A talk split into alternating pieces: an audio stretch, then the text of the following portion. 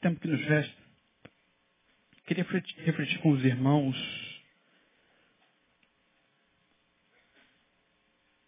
acerca de um acontecido que é muito comum.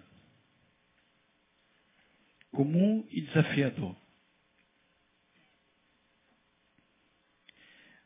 Nós vamos sendo formatados ao longo da nossa vida, da nossa existência, de modo que, é, obviamente, nem tudo que a gente um dia ouviu determina aquilo que a gente vai ser ou pensar. Mas existem experiências que a gente vive, ou uma frase que a gente ouviu, uma palavra amiga, ou uma palavra de exortação, uma palavra de educação que fica gravada na nossa mente. Eu lembro exatamente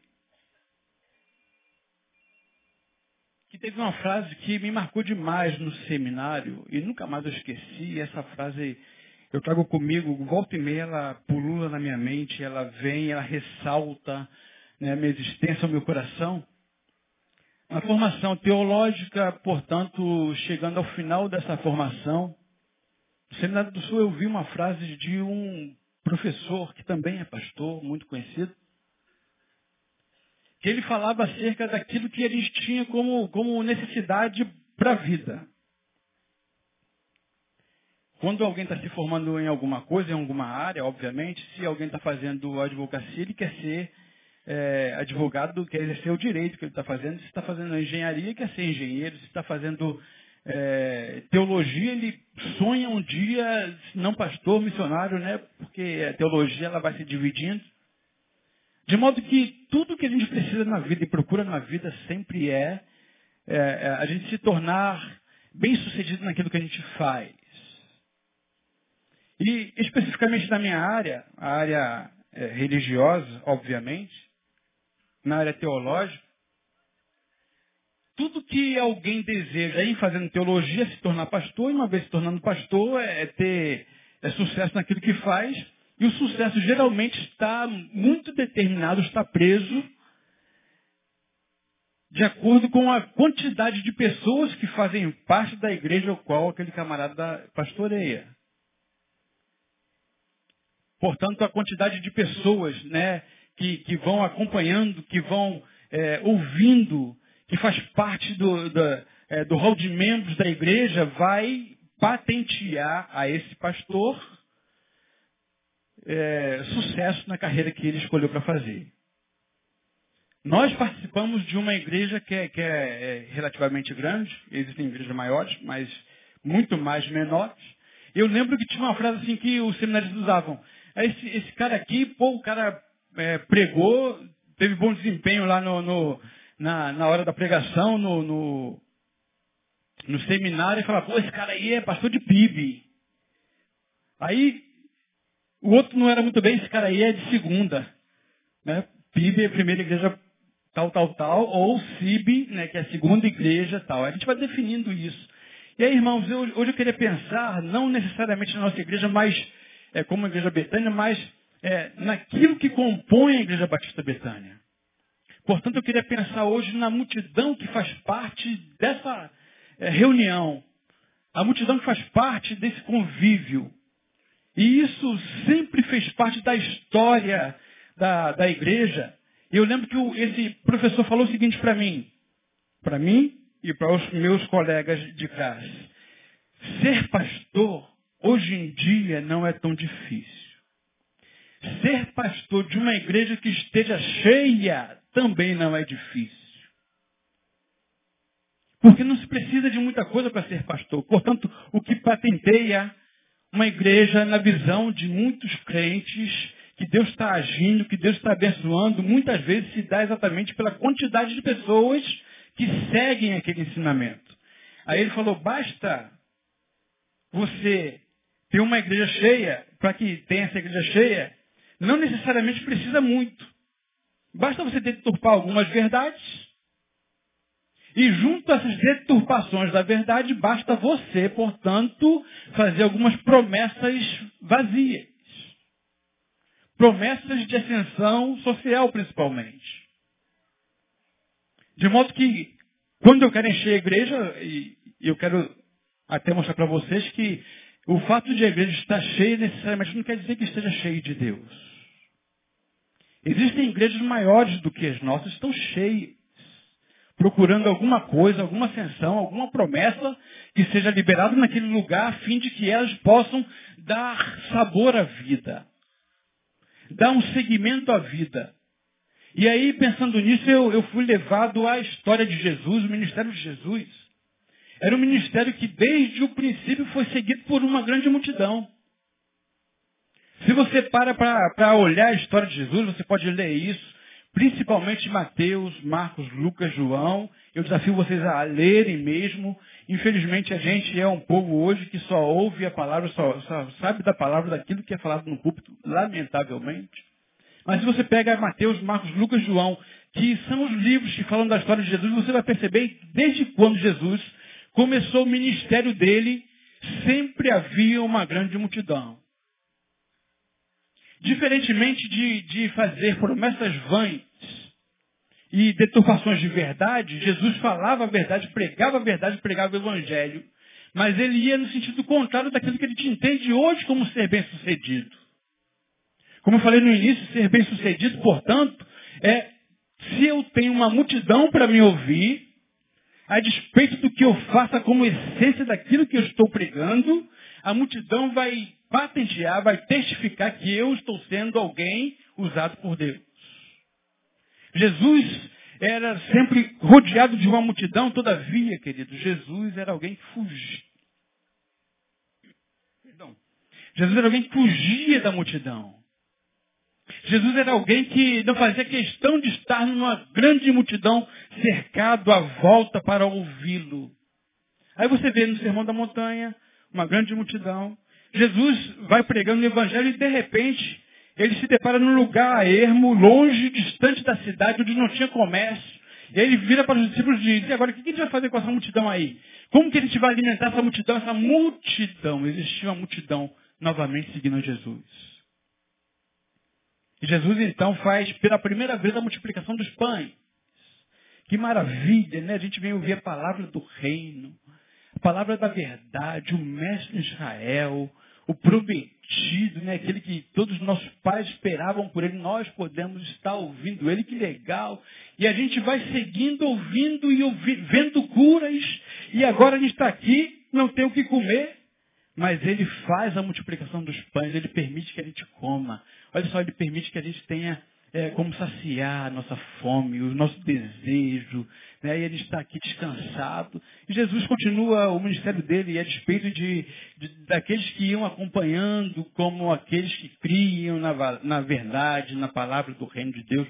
Jesus ia pregando porque era o ministério dele. Muito bem, que interessante. Jesus, depois de multiplicar, então, fazia a multiplicação dos pães. Isso a gente vê em João 6, é onde eu estou baseando a minha palavra, precisamente no versículo de número 39 e 40 depois, dentro do contexto. Jesus diz, a vontade do que me enviou é esta, que eu não perca nenhum de todos aqueles que me deu, mas que eu ressuscite no último dia. Porquanto esta é a vontade de meu Pai, que todo aquele que vê o Filho e crê nele tem a vida eterna e eu ressuscitarei no último dia. Jesus está falando para uma multidão, de modo que a multidão, a colocação de Jesus diz que elas não deveriam se perder. A priori, se o Pai me deu essa multidão, essa multidão vai me acompanhar até o último dia, porque elas não ficarão neste lugar. Não será fim em si mesmo. Não se prostrará. Não parará. Essa multidão vai me seguir.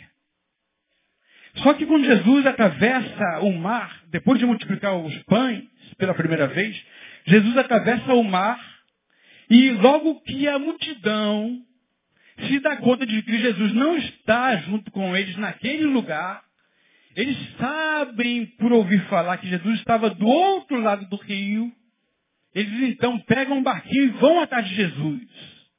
Quando chega novamente a casa de Jesus lá e diz, Senhor, tu estás aqui há quanto tempo? Ontem tu multiplicaste o pão, tu saciaste a minha fome, agora tu já está aqui, Senhor, estou aqui novamente para ouvir a tua voz. Estou aqui para ouvir os teus ensinamentos, Senhor.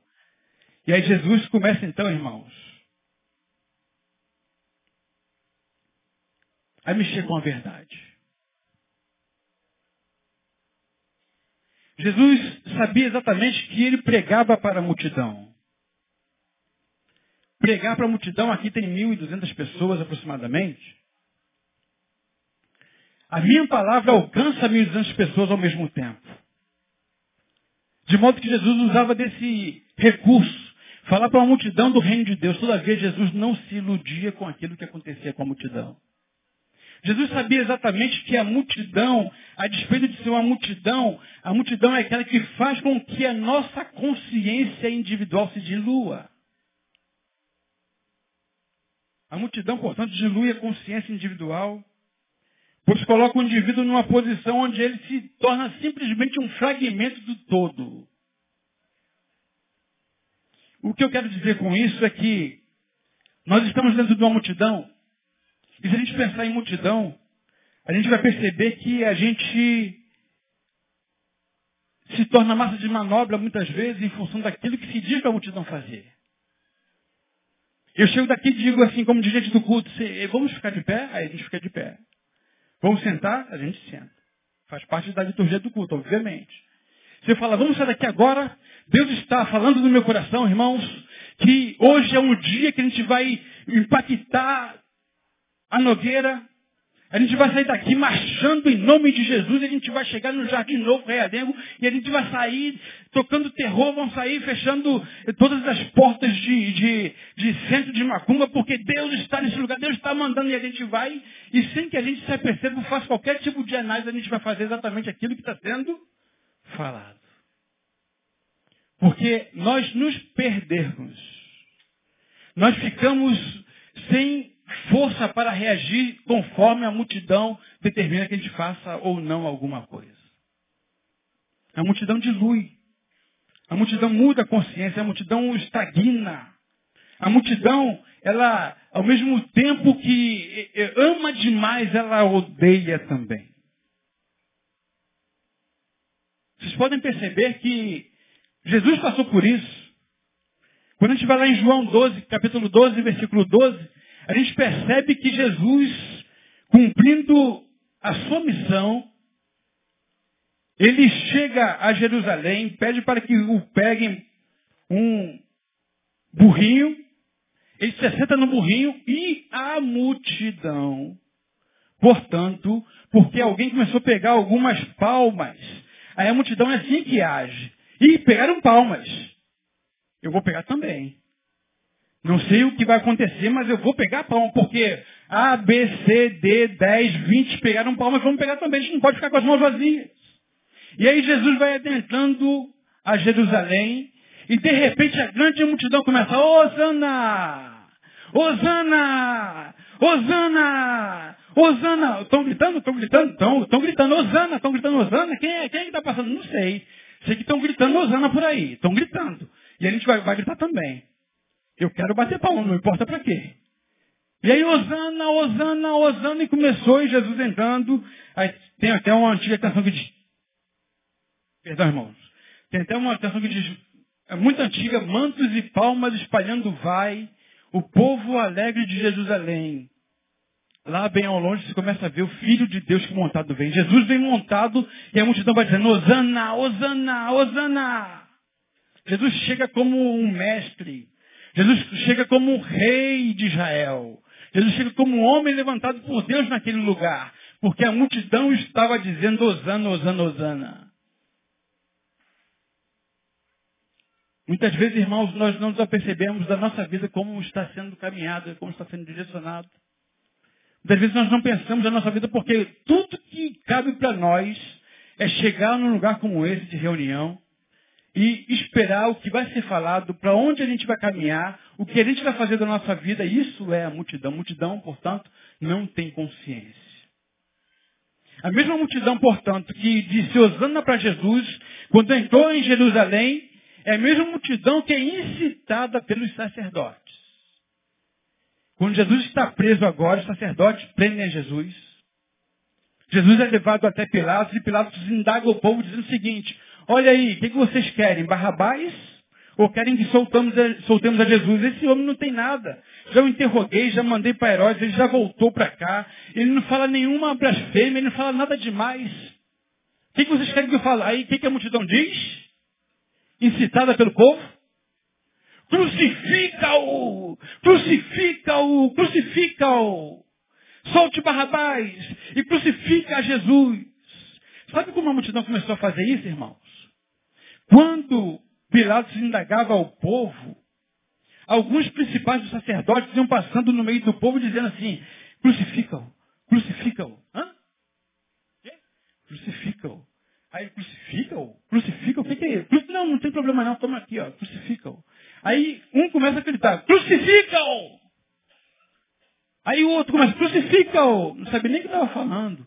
Mas começa a multidão, crucifica-o, crucifica-o, crucifica-o, crucifica-o. Aí crucifica-o, crucifica-o, crucifica-o. De modo que muitas coisas que nós fazemos na nossa vida, no nosso caminho, não se dá exatamente por aquilo que nós aprendemos no caminho. Mas a gente vai fazendo porque alguém vai dizendo para a gente fazer.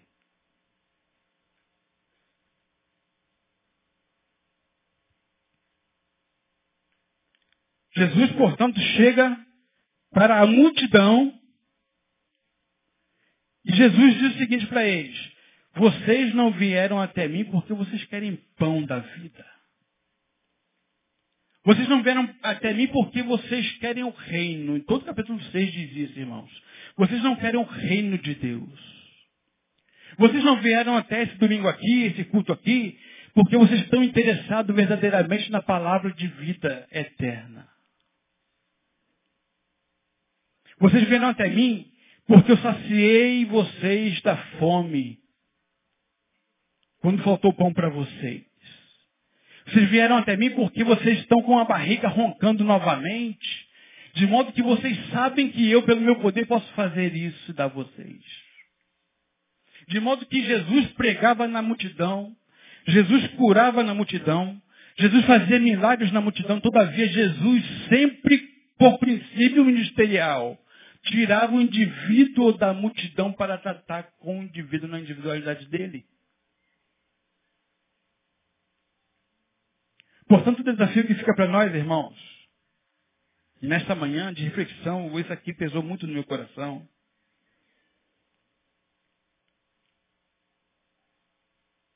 Porque o interesse de Jesus é que a gente saia da multidão.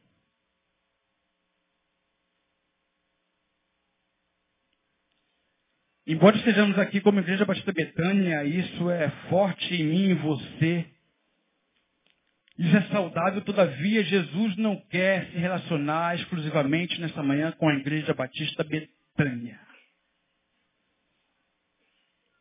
Jesus quer trabalhar o interior de cada indivíduo que tem nome.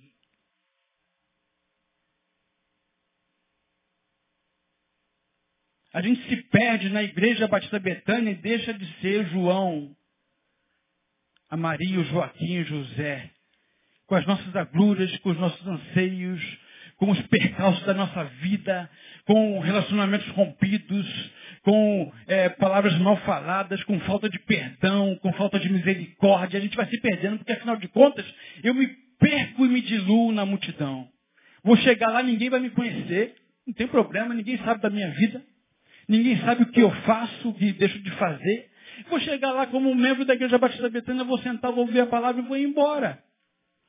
Só que eu queria dizer para você que Jesus não se relaciona com a multidão, porque a multidão não tem consciência, não tem rosto, não tem voz.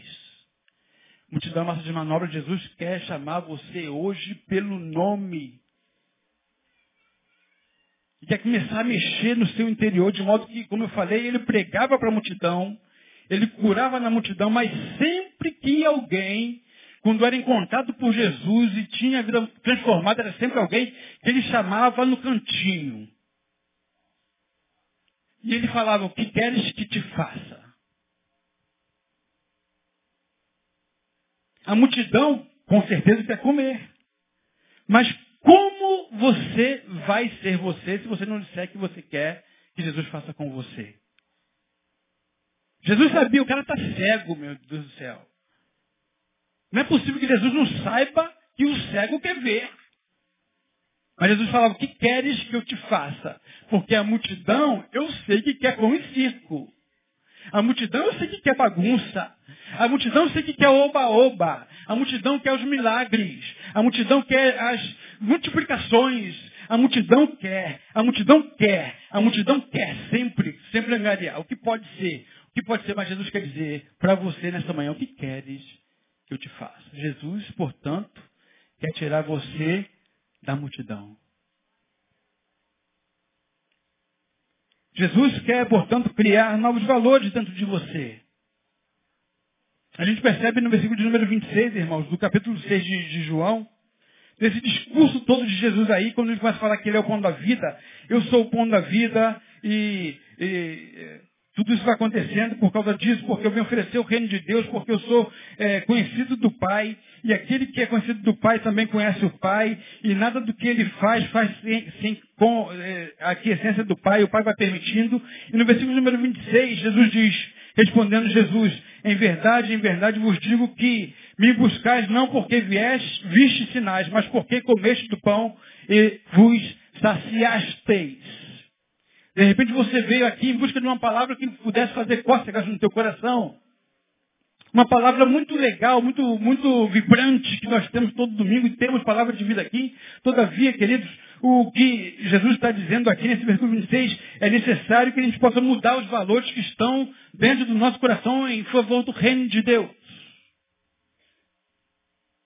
Vir aqui ouvir uma palavra tem que ser muito pouco para nós. Temos que entender que Jesus é, é, é muito mais do que isso. Reino de Deus não pode ser só uma, um conglomerado de pessoas.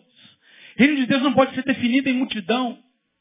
Portanto, eu não posso ficar daqui achando que está tudo bem com a minha vida porque tem uma multidão me ouvindo. Paulo vai dizer que o reino de Deus não é comida nem bebida. O estômago. O reino de Deus, portanto, é muito maior do que aquilo que a gente vai angariando de Deus ao longo da nossa caminhada.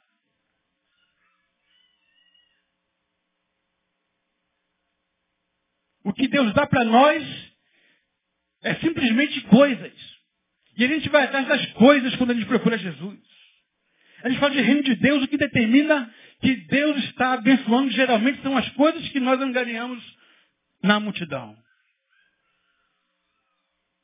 Reino de Deus não é comida nem bebida, mas é gozo, paz e alegria no Espírito Santo.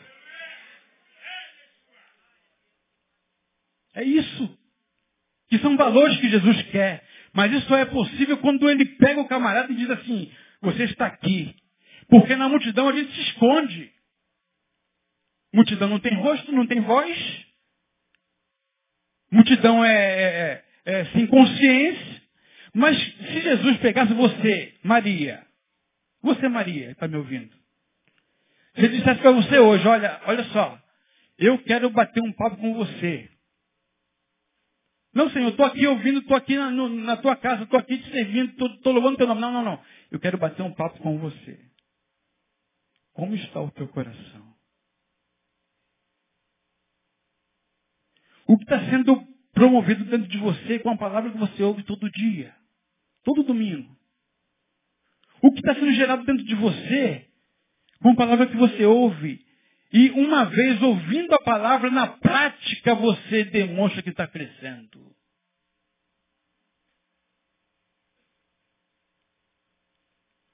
De modo, irmãos, que a gente vai dizendo que ama o Senhor,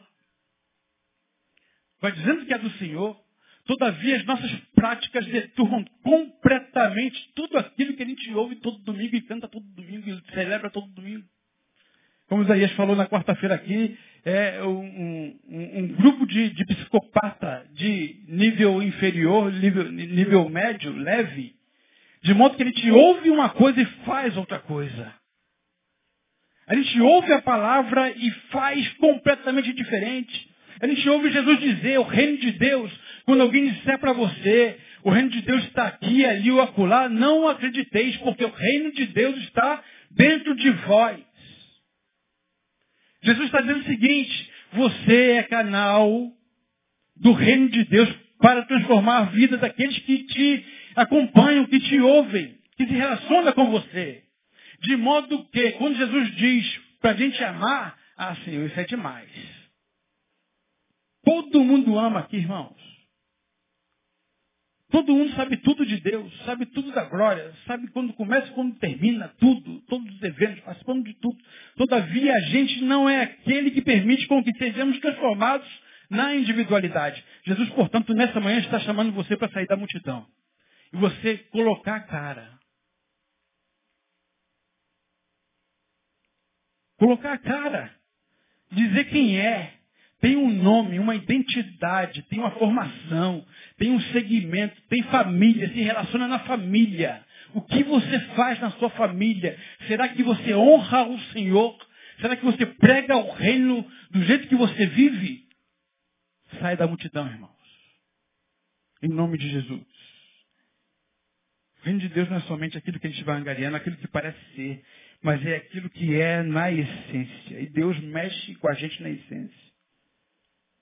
O reino de Deus, portanto, não é estar só na multidão. O reino de Deus, ele começa na multidão. Ele chama para a individualidade. Na individualidade eu sou, me vejo, me vendo uma vez, eu sei exatamente quais são os maranhados da minha alma. Eu sei exatamente quais são as manchas do meu coração. Eu sei exatamente onde é que eu preciso ser transformado. Porque eu comecei a me ver, porque a luz do Evangelho me alcançou. E uma vez me vendo, irmãos, aí eu vou entender que Deus me chama para um processo diferenciado. Sair da multidão é o primeiro passo. Segundo passo é se ver. Terceiro passo é entender que tudo que a gente começa a fazer nessa vida, necessariamente não tem que terminar nesta vida. Porque o reino de Deus é para a eternidade. Paulo vai dizer, se esperamos em Cristo só nesta vida, somos mais indignos dos homens. De modo que muitas vezes as nossas dores se dão exatamente por aquilo que nós não temos ainda de Deus, material.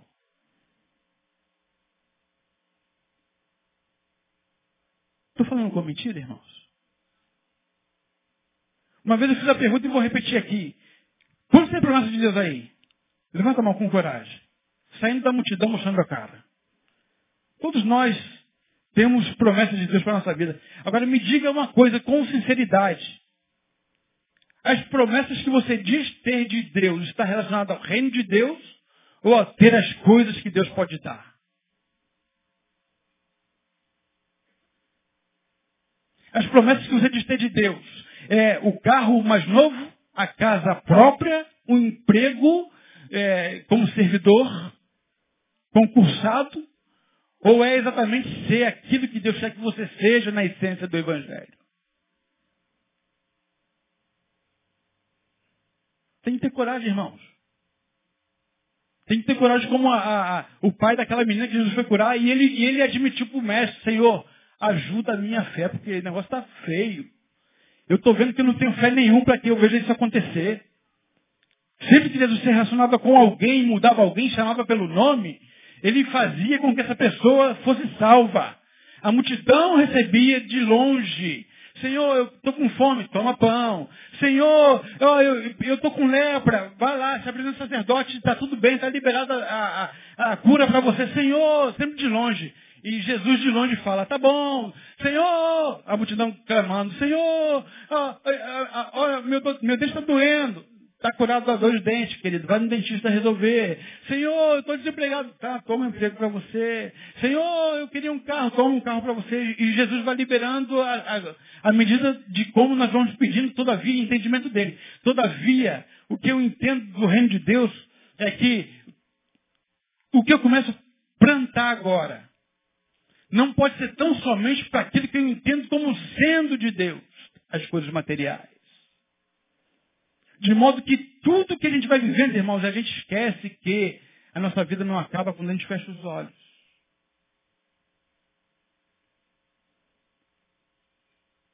A gente tem que plantar para a eternidade. Plantar para a eternidade, sabe o que é, irmãos? Não é o carro que a gente vai deixar para os nossos filhos. Não é a casa que a gente vai deixar para os nossos filhos. São valores do reino, de moral, de conduta, de ética, de dignidade, de hombridade, de assumir erros, de pedir perdão, de amar, de caminhar mais uma milha, de ter misericórdia. É isso que vai ficando, que vai transformando a nossa essência. De modo que o encontro com Jesus aqui foi chapa quente para esses camaradas, irmãos. O negócio ficou feio mesmo. Quando Jesus começa esse discurso, toda a multidão que ia atrás dele, que atravessar um rio com um barquinho para ir atrás de Jesus, dizendo, Senhor, eu te amo. Ô oh, mestre, tudo aqui, como é bom estar perto de você. Aqueles camaradas, um a um, começou a sair. Quando o discurso começou a pegar, irmãos, Jesus começou a falar dessas coisas. Vocês não entendem nada do reino de Deus. Vocês são pessoas muito pequenas porque só vivem como multidão. E aí, lá no finalzinho do capítulo 6,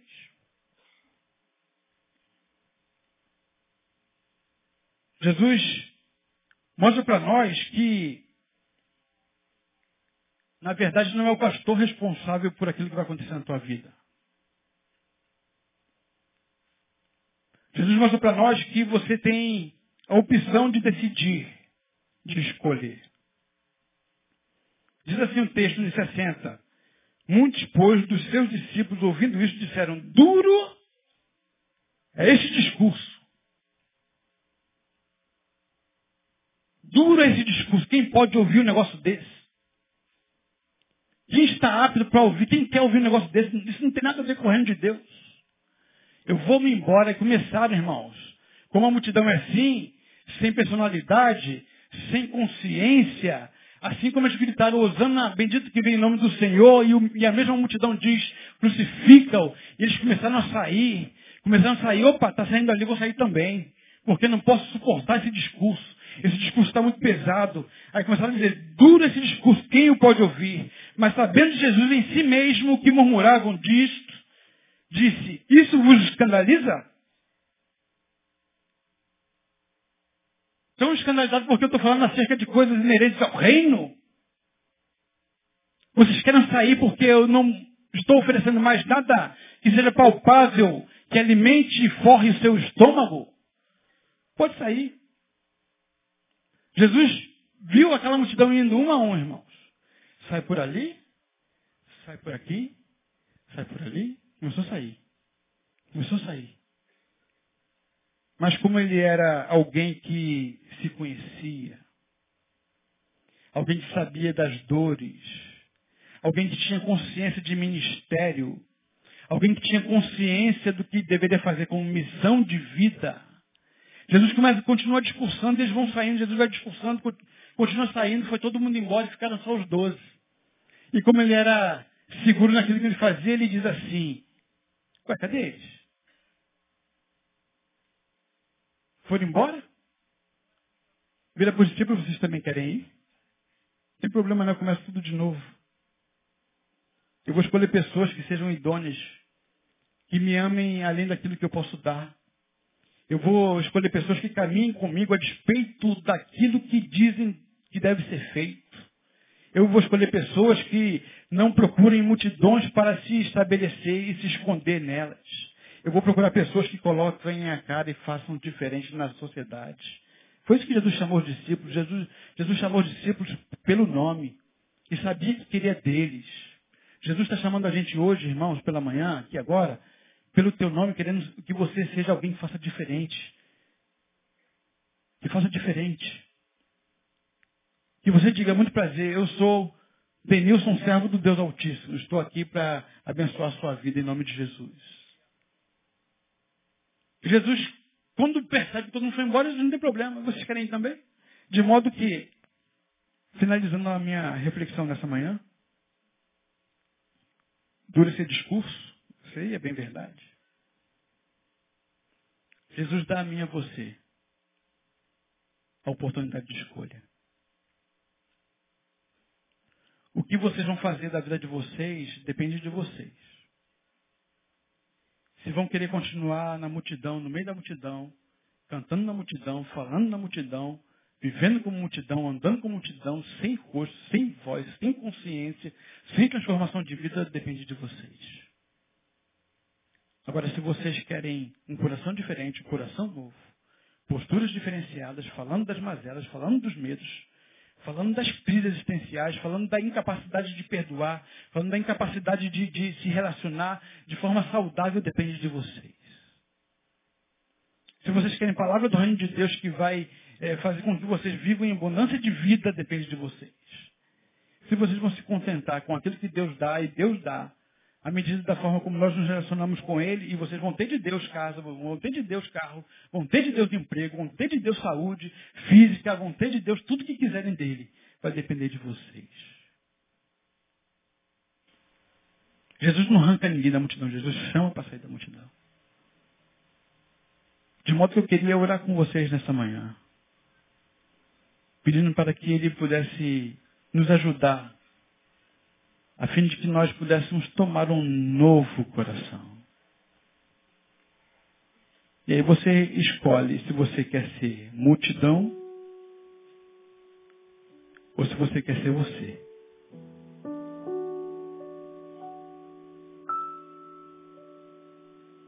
Vamos orar, irmãos.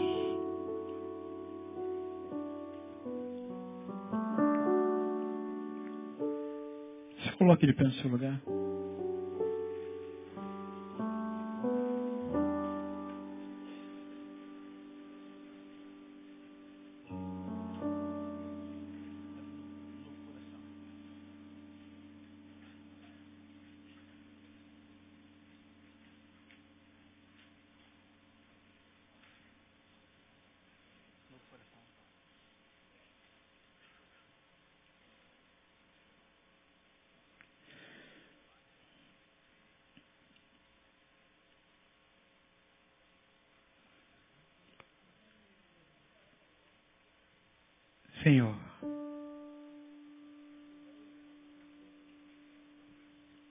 Estar na multidão é muito confortável.